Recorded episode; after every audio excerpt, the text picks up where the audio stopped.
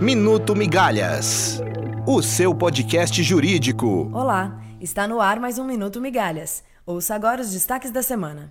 A sexta turma do STJ concedeu ontem habeas corpus para soltar o ex-presidente do Comitê Olímpico do Brasil, Carlos Arthur Nussmann.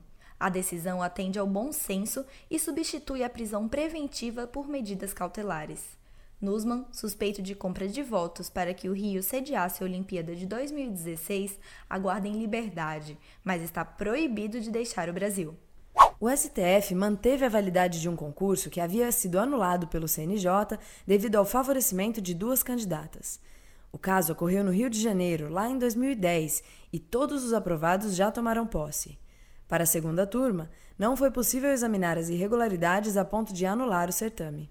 A Rede Globo levou uma multa de 5 mil reais por transmitir indevidamente imagens de uma cachoeira.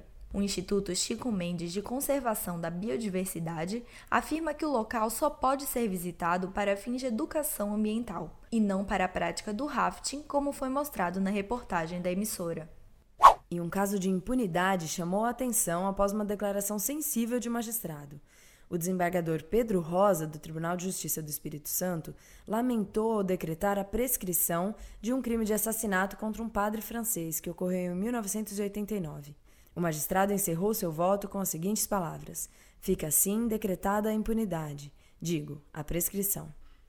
O STF iniciou nesta semana o julgamento de uma ação que discute normas da Anvisa e do Ministério da Saúde que proíbem homens gays de doarem sangue pelo período de 12 meses após relações sexuais. Para o relator, o ministro Faquim, as normas são inconstitucionais, pois ofendem a dignidade humana. O julgamento será retomado na próxima semana.